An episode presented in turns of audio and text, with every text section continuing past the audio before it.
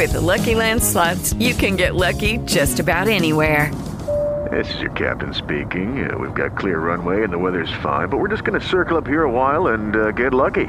No, no, nothing like that. It's just these cash prizes add up quick. So I suggest you sit back, keep your tray table upright, and start getting lucky.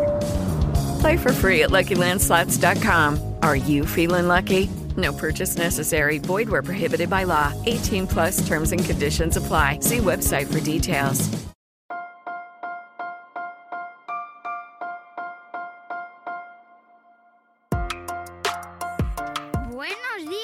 Días, Madre Esfera. Buenos días, Madre Esfera, con Mónica de la Fuente.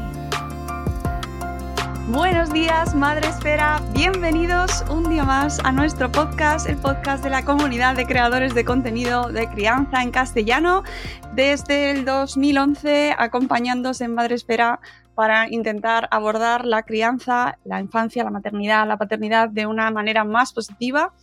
Y precisamente ese es el objetivo de, que lleva eh, desarrollando nuestro invitado, pues desde hace muchos años también. Y oye, me hace muchísima ilusión traer por fin al podcast a una persona que estoy convencida que muchos de vosotros que nos estáis escuchando ahí al otro lado, pues ya seguíais, ya leíais, sois eh, seguidores de sus libros.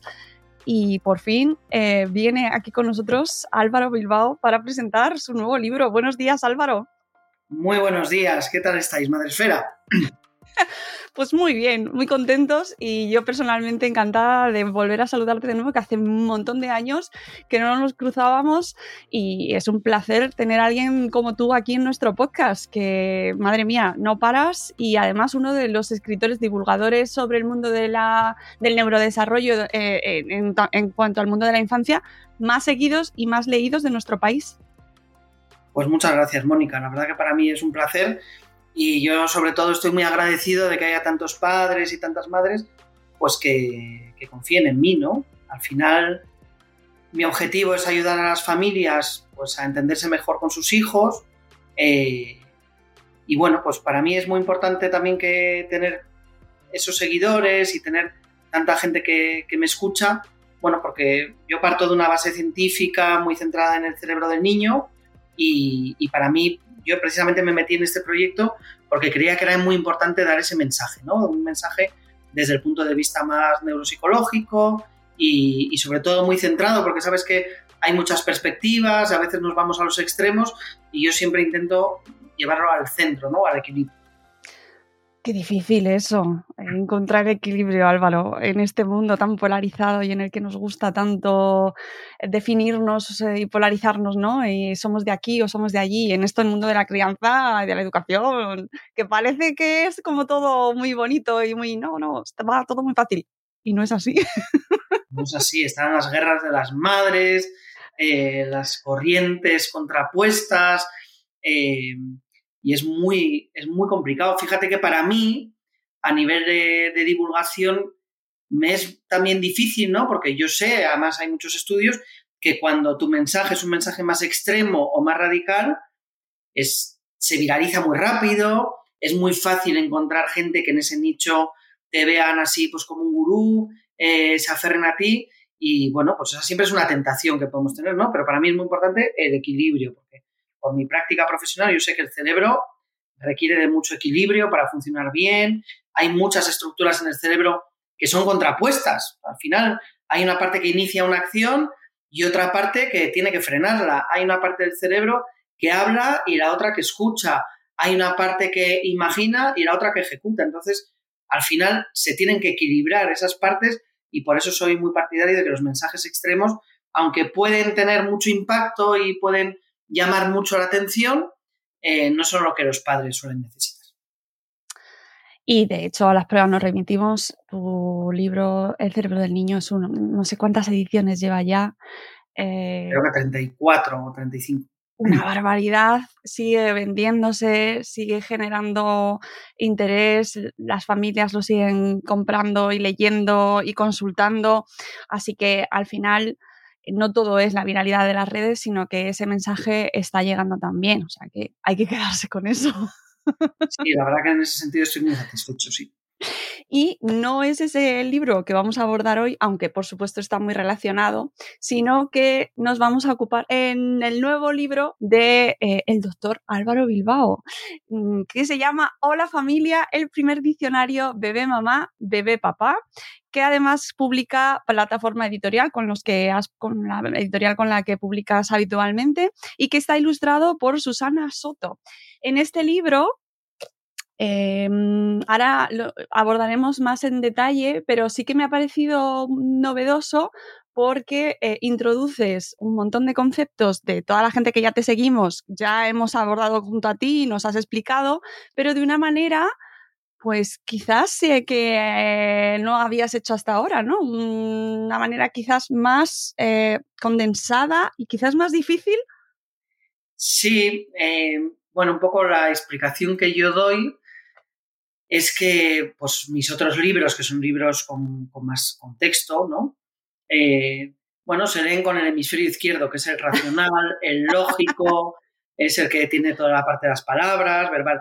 Y este es un libro que se leería con el hemisferio derecho, ¿no? Es, eh, bueno, la parte del cerebro que nos permite sintetizar, que nos permite darnos cuenta, cuando hacemos esa sensación de eureka, ahora lo he entendido, lo hacemos con el hemisferio derecho, y entonces es un libro que se me ocurrió ya hace seis años, llevamos seis años trabajando en él, aunque es muy pequeñito y, cualquier persona que se acerque a la librería o que lo tenga en casa verá que no es un diccionario de 500 palabras porque son 60 palabras, son 120 páginas. En una parte de la página vamos a ver una definición de diccionario con explicación y con pautas y en otra una ilustración preciosa porque Susana Soto ha sido la razón por la que hemos esperado seis años, ¿no? Hasta encontrar una ilustradora que nos gustara y...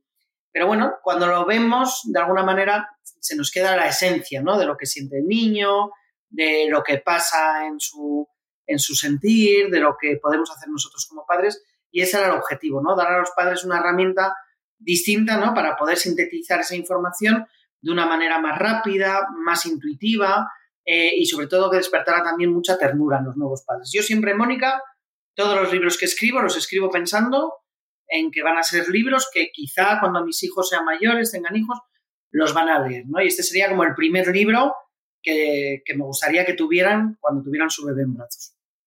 Sí, eh, creo que es una intención que queda patente y además muy bien plasmada. Me gusta mucho eso de que hayáis estado seis años en el proceso porque dice mucho, ¿no? De lo, de, del desarrollo, de lo pensado que está. Ahí tú sabrás bien que en este mundo editorial en ocasiones los proyectos surgen de una manera muy rápida. Bueno, pues me lo han pedido, que eso no quita que luego la calidad sea superior. Pero mm, el hecho de saber que, llevas tanto tiempo con este proyecto eh, me hace pensar en, la siguiente pregunta. Eh, ¿Tanta necesidad tenemos los padres de, de tener ese diccionario, de entender qué le pasa a nuestro bebé? Pues yo creo, a ver, yo siempre digo que, por ejemplo, mi mujer nunca, jamás, quitando el mío, porque siempre se los doy a leer, ¿no? Eh, pero ella nunca ha leído ningún libro de crianza, ¿no? Me acuerdo cuando estábamos embarazados que su hermana, que es súper fan de Carlos González, bueno, le regaló todos los libros, bueno, se los prestó y mi mujer decía, yo no me voy a leer nada de esto, yo cuando nazca el niño, pues ya veré un poco el instinto, lo que me...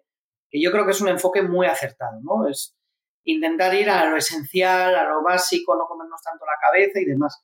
Eh, pero también, por otra parte, tanta información a veces tan polarizada eh, y sobre todo tanta información compleja de tantos ámbitos, porque tenemos todos los libros de nutrición, todos los libros eh, de lactancia, todos los libros del sueño, todos los libros de, educación o de, o de, límites y normas, etcétera, etcétera, pues que al final a mí lo que me apeteciera simplificar, porque hay veces que los padres cuando te consultan pues están muy, muy estresados por tanta información, cuanta más información a veces es peor, ¿no? Y yo siempre intento llevarles a la esencia. ¿Tú qué crees que piensas? Esa es una pregunta que hago muchos padres. ¿Qué crees que siente el niño? ¿Por qué crees? Interprétalo. ¿Cómo, ¿Por qué crees que puede haber hecho eso?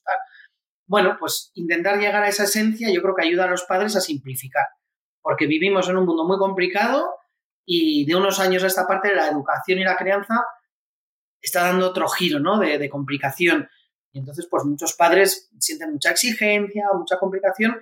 Y a mí me gusta, quería hacer con este libro que recordaran, bueno, pues que la esencia es sencilla, que lo importante es ponernos en su lugar, darles mucho afecto y muchas veces simplificar.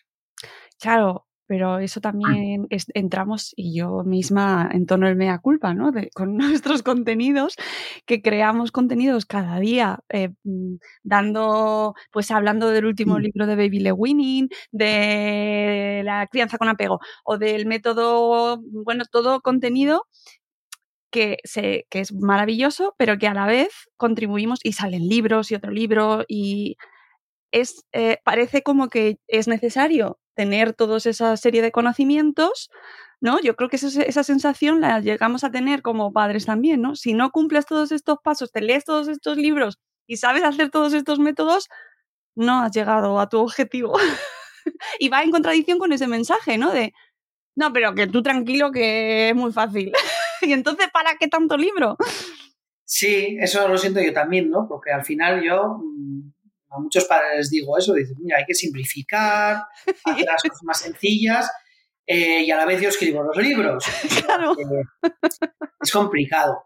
Pero bueno, yo creo que al final eh, lo importante es que el lector pues, sea capaz de sintetizar, que el lector sea capaz de encontrar sentido común. Y el problema que yo veo a veces es que tenemos lectores eh, que no llegan a ese punto de sintetización o no llegan a ese punto de sentido común, ¿no?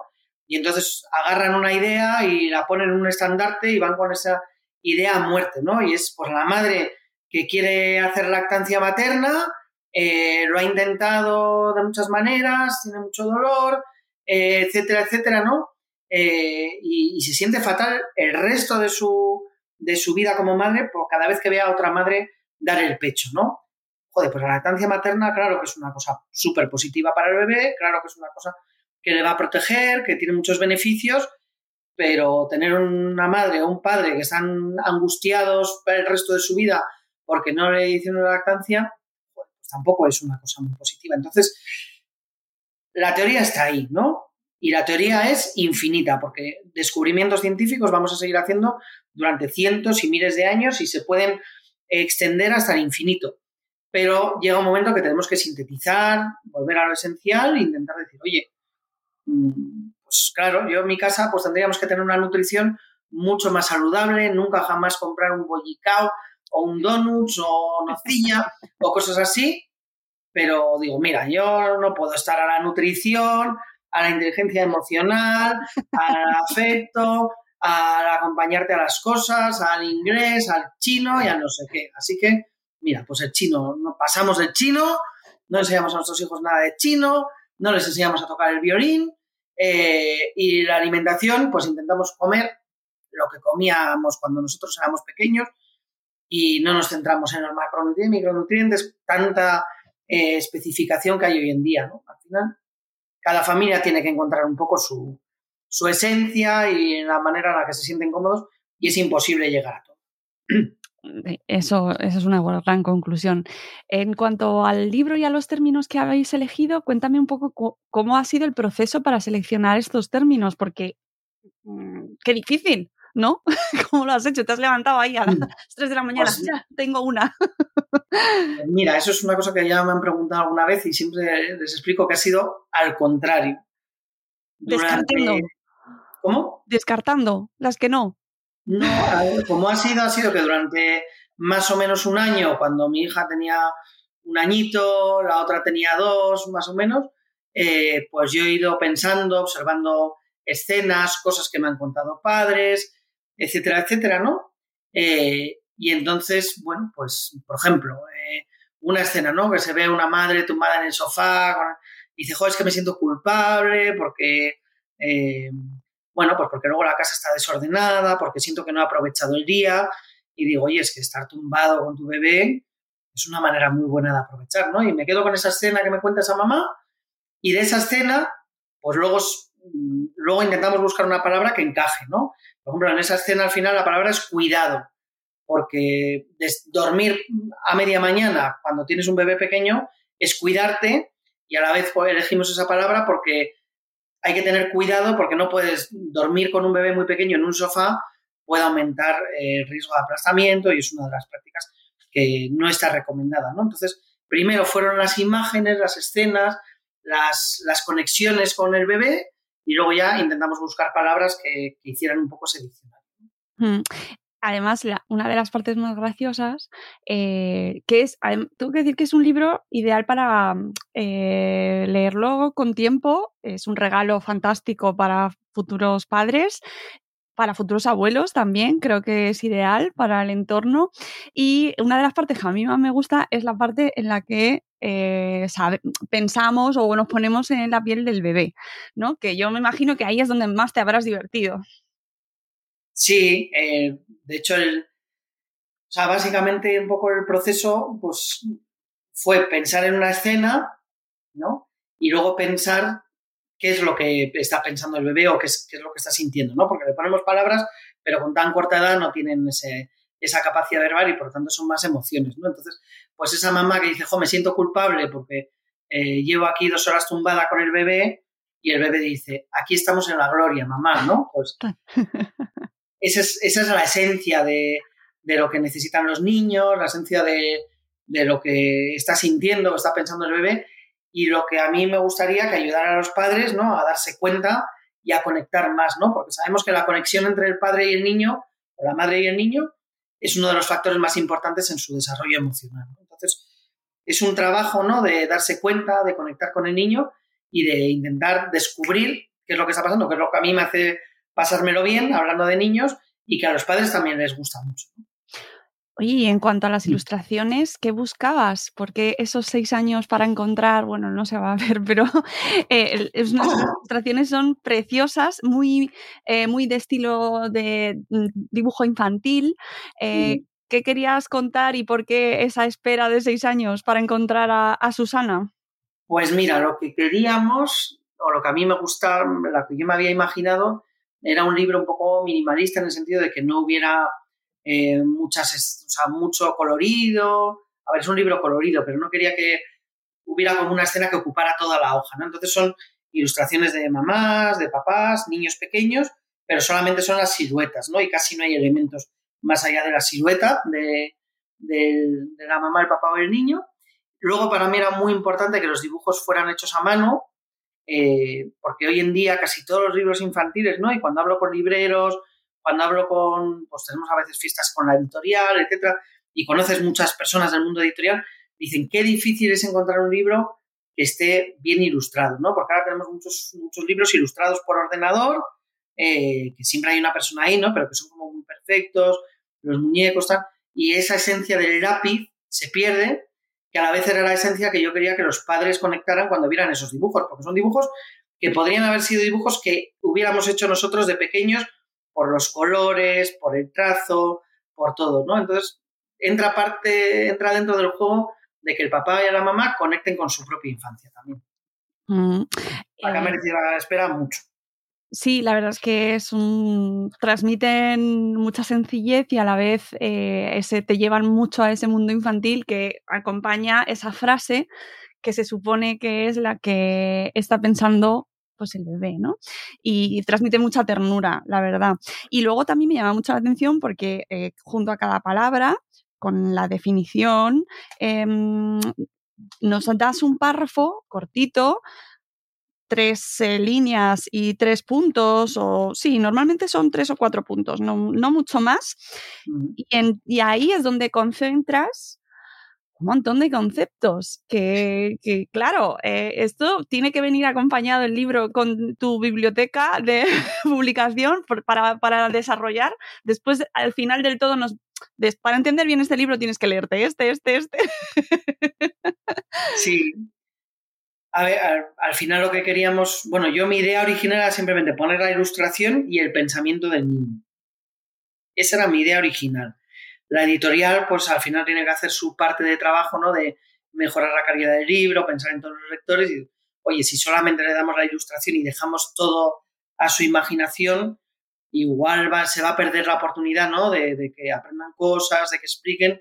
Y entonces decidimos poner esa definición, donde se explica no, tanto la palabra, por ejemplo, apego, sino la importancia de que, o la realidad de que todos los niños se van a pegar con un papá o con una mamá, con uno de los progenitores, y luego cómo podemos favorecer ese, ese apego seguro o lo que sea, ¿no? Entonces eso es lo que va enriqueciendo un poco el libro, pero efectivamente es, a veces son hilos de los que tenemos que tirar, ¿no? Eh, la idea, pues si se habla un poco, eh, no hablamos de baby led winning, pero bueno, sí se deja entrever que si el niño toquetea y rechupetea y acaba muy manchado, pues seguramente va a tener más facilidad para comer de todo que si, que si empezamos con el tenedor. ¿no? Eh, ahora que estamos, estamos grabando en época navideña y no me quiero eh, dejar el tema, eh, en alguna ocasión se menciona, está así reflejado en el libro del tema de los juguetes y creo que viene muy a propósito de este momento que estamos viviendo y ese debate que se genera de unos años a esta parte de los niños hiperregalados y del exceso de juguetes. ¿Crees que sabemos eh, regalar, no sabemos regalar? ¿Hemos perdido un poco el, norte en cuanto a ese tema? Yo, desde luego, creo que hemos perdido el norte en cuanto a cantidad. Eh, los niños antes pues recibían tres regalitos en Reyes, hoy en día pues igual reciben cinco o seis en Reyes, dos en Papá Noel, eh, eso en casa de los padres, luego en casa de los abuelos, en casa de los otros abuelos el tío, el padrino, no sé qué, eh, y a veces son demasiados regalos, ¿no? Ellos con tres regalos que esperan con ilusión, eh, bueno, pues suele ser suficiente, ¿no? Y si luego, oye, pues el abuelo, algún detalle por ahí, pues bueno, también está bien, ¿no? Eh, eso por un lado. Y luego lo que sí que a mí me parece es que muchos padres les cuesta ponerse en la piel del niño para saber qué les va a gustar, ¿no? Igual ven eh, el otro día, por ejemplo, veía un carrito de la compra de juguete lleno de productos de supermercado, eh, una escoba y un recogedor de niños. Esos son regalos que para un niño de 2, 3 años es que les alucina, es lo mejor, porque. Pero suelen quedar un poco en el olvido, ¿no? Porque nos vamos a otros juguetes más sofisticados, más tecnológicos, que si ya que si un dron, que si tal, no con tres años, ¿no? Pero enseguida vamos a esos juguetes tecnológicos y generalmente a los niños no les llaman tanto la atención, ¿no? Eh, no es que no les llamen la atención, la atención se la llama mucho, pero por lo general los niños tienen más horas de juego y esto está demostrado a nivel científico, tienen más horas de juego con juguetes sencillos en los que ellos pueden volcar su imaginación, ¿no? Seguramente van a jugar más tiempo con un avión que ellos hagan volar con sus manos que con un dron que, bueno, pues lo van a zapar contra la pared dos veces, no tienen la edad igual todavía para empezar a manejarlo bien y bueno, pues puede que en algunos casos vayan desarrollando esa afición, pero en general, sobre todo cuando son muy pequeños, que es el público al que yo me dirijo, menos es más. Ya sabéis, estáis a tiempo. Eh, y además esto es una cosa que genera mucho, mucho estrés y mucha ansiedad a las familias.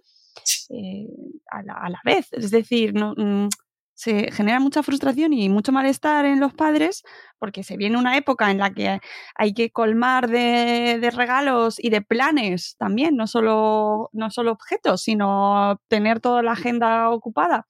Y, eso tú lo verás desde tu, desde tu rol, ¿no? Eh, que, que nos hace muy infelices a los padres y a las familias también. Tremendamente infelices. ¿Cuántas familias me dijeron en el confinamiento, oye, qué a gusto hemos estado nosotros tranquilos, sin tanto estrés, sin tantos compromisos, centrados nosotros, sacamos juegos de mesa. ¿Quién saca hoy en día el juego de mesa que sacábamos durante el confinamiento? Pues poca gente, porque muchas veces lo que nos falta es tiempo. Tiempo de familia, tiempo de estar nosotros juntos. Y eso es una parte, ¿no? El, darnos cuenta de que es importante para los niños tener nuestra presencia y tener, eh, tener un plan de, de familia, ¿no? Muchas veces escucho a los padres decir, pues el mejor plan para el fin de semana es juntarse con muchos padres porque así los niños están entretenidos y nos, quitamos un poco los niños de en medio. Sí, es verdad que es un plan divertido porque los padres estamos entretenidos con otros padres y los niños juegan, pero no puede ser siempre eso, porque los niños también necesitan un tiempo de salir a pasear con papá y mamá, irnos todos juntos eh, a, a, tomar un chocolate con churros, eh, pero nos vamos solamente, pues si es una familia monoparental, con mamá, pues nos vamos los, tres, ¿no? Eh, ese, concepto de la esencia de la familia, de pasar tiempo en familia, de juntarnos, de hacer planes solo nosotros, muchas veces se pierde, no digo en general, pero sí que hay familias como que es una cosa muy excepcional porque siempre están con planes, etcétera, ¿no? E incluso los que somos más introvertidos, como puede ser mi caso, y que nos gustaría pasar más tiempo tranquilos, a veces nos atropellan los extrovertidos, ¿no? Y, te llevan por ahí, planes, y hay un plan por aquí, otro plan por allá, y la Navidad empieza a ser como un pudre de cosas. Y luego, aparte de todo ese parafernaria de planes y demás, bueno, pues también es importante, ¿no? Que entendamos que, oye, pues que no tenemos por qué acertar siempre con los regalos, que parte de la vida es que puede haber una frustración de vez en cuando, que yo pedí el circo de los Argan Boys y me cayó otra cosa y te tienes que aguantar, ¿no? Eh, tenemos como mucha presión por el regalo perfecto y los niños necesitan un poquito también de normalidad, de, bueno, pues esto no ha sido y, ya está, ¿no? No es, no es, cuestión de no hacer ni caso y no cumplir ningún deseo, pero sí, oye, si no encontramos una cosa, a veces la pedimos a... Yo me he visto pidiendo no sé qué que está agotado y me he visto pidiéndolo a Polonia o a o a no sé dónde y súper contento porque ha llegado esto. Bueno, ¿qué pasaría si no hubiera llegado? Pues seguramente que se hubieran conformado y tan contentos. Ya, lo que pasa es que yo creo y esto seguramente te pasará a ti también, pero bueno, me interesa desde tu punto de vista profesional que todos tenemos la, inmensa responsabilidad encima de, no querer que a nuestros hijos del día de mañana lleven ese trauma de repente, ¿no? Que, de yo me, una cosa que por ejemplo me preocupa mucho que es olvidarme de mi hijo en la, en la recogida del cole. Sí, ¿Sabes? Y que dentro de 40 años esté el muchacho en consulta acordándose de mí de ese momento en el que le dejé la puerta porque se me había olvidado de ir a recogerle, ¿sabes?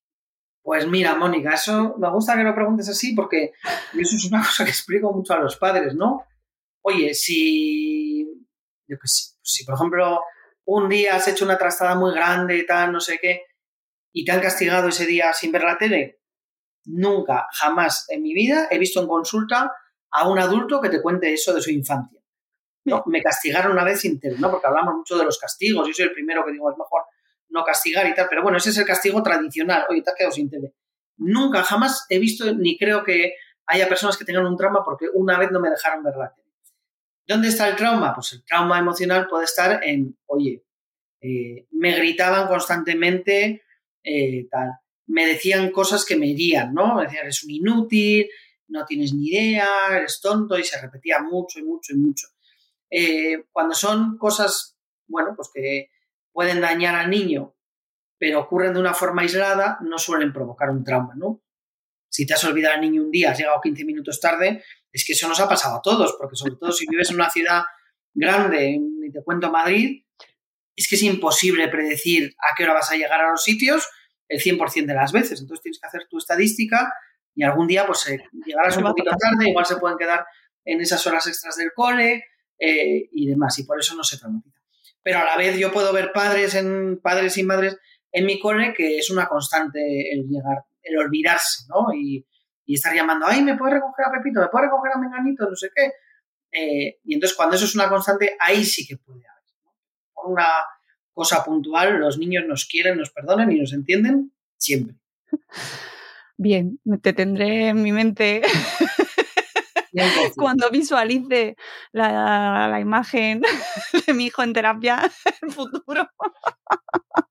Nada, no he visto el caso del niño que su padre o su madre se olvidó un día, una vez al año, una vez por semestre que llegó tarde, el niño abandonado que nunca le hacen caso y, y no se preocupan de él, eso sí se ve. Pues Álvaro, con esa me quedo, me quedo con esa idea y espero que nuestra audiencia también. Y sobre todo recomendar a la gente que nos está escuchando este nuevo libro de Álvaro Bilbao, siempre súper recomendable tenéis que leer todos los anteriores, amigos, pero este es regalo perfecto pues para tanto estas fechas que vienen como para todas las familias que tengáis en vuestro entorno que mm, viene ahí bebé de camino, o incluso que están en esos primeros meses eh, desesperados de, es que, mm, no sé, que por cierto, esto a mí me interesa también una, antes de despedirnos, estos, estas apps que intentan descifrar el significado del lloro, Álvaro, mm, ¿podemos sustituir eh, nuestro, nuestro instinto con una app? A nivel de lo que yo sé del cerebro, la intuición se desarrolla. Es verdad que es difícil decir, el niño está llorando y yo sé que necesita esto, pero hay toda una parte más intuitiva y esa la vamos a desarrollar si escuchamos, si ponemos un poquito de atención, etcétera. ¿no? Yo creo que el instinto es súper importante. Eh, puede que en un futuro haya un robot que te bañe al bebé, pero ese contacto, esa ternura, también ese de vez en cuando equivocarte y que el niño se dé cuenta, joder, mi papá se equivoca porque cuando tengo hambre me mira el pañal. También está bien que vean que los padres a veces somos unos despistados o un desastre y que aprendan pues, que en la vida se van a encontrar todo tipo de gente y que ellos también tienen derecho a ser imperfectos y a equivocarse y a meter la pata. Así es. Y si queréis intentar eh, hacer lo menos posible y eh, disfrutar y aprender sobre todo con este libro tan bonito y tan tierno, eh, os recomiendo mucho este Hola Familia, el primer diccionario Bebé Mamá, Bebé Papá, ilustrado por Susana Soto y que tiene, acaba de publicar plataforma editorial que ya podéis comprar en todas vuestras librerías, especialmente en las de barrio. Y con esto, gracias Álvaro, ha sido un placer charlar contigo y seguro que volveremos a hablar en el próximo lanzamiento que seguro que tendrás muy pronto. Claro que sí, sí, ya tengo cosas pensadas, así que... Pues eh, te seguiremos. Gracias Álvaro por este ratito y que vaya muy bien este libro y todos los demás. Muchísimas gracias a todos vosotros. Un abrazo muy grande. Amigos, nos vamos. Volveremos en un nuevo episodio de Buenos Días Madre Esfera. Adiós.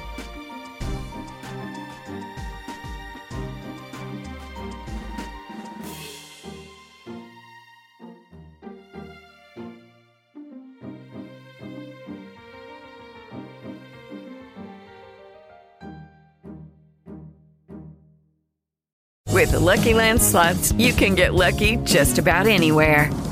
This is your captain speaking. Uh, we've got clear runway and the weather's fine, but we're just going to circle up here a while and uh, get lucky. No, no, nothing like that. It's just these cash prizes add up quick. So I suggest you sit back, keep your tray table upright, and start getting lucky. Play for free at LuckyLandSlots.com. Are you feeling lucky? No purchase necessary. Void where prohibited by law. 18 plus terms and conditions apply. See website for details.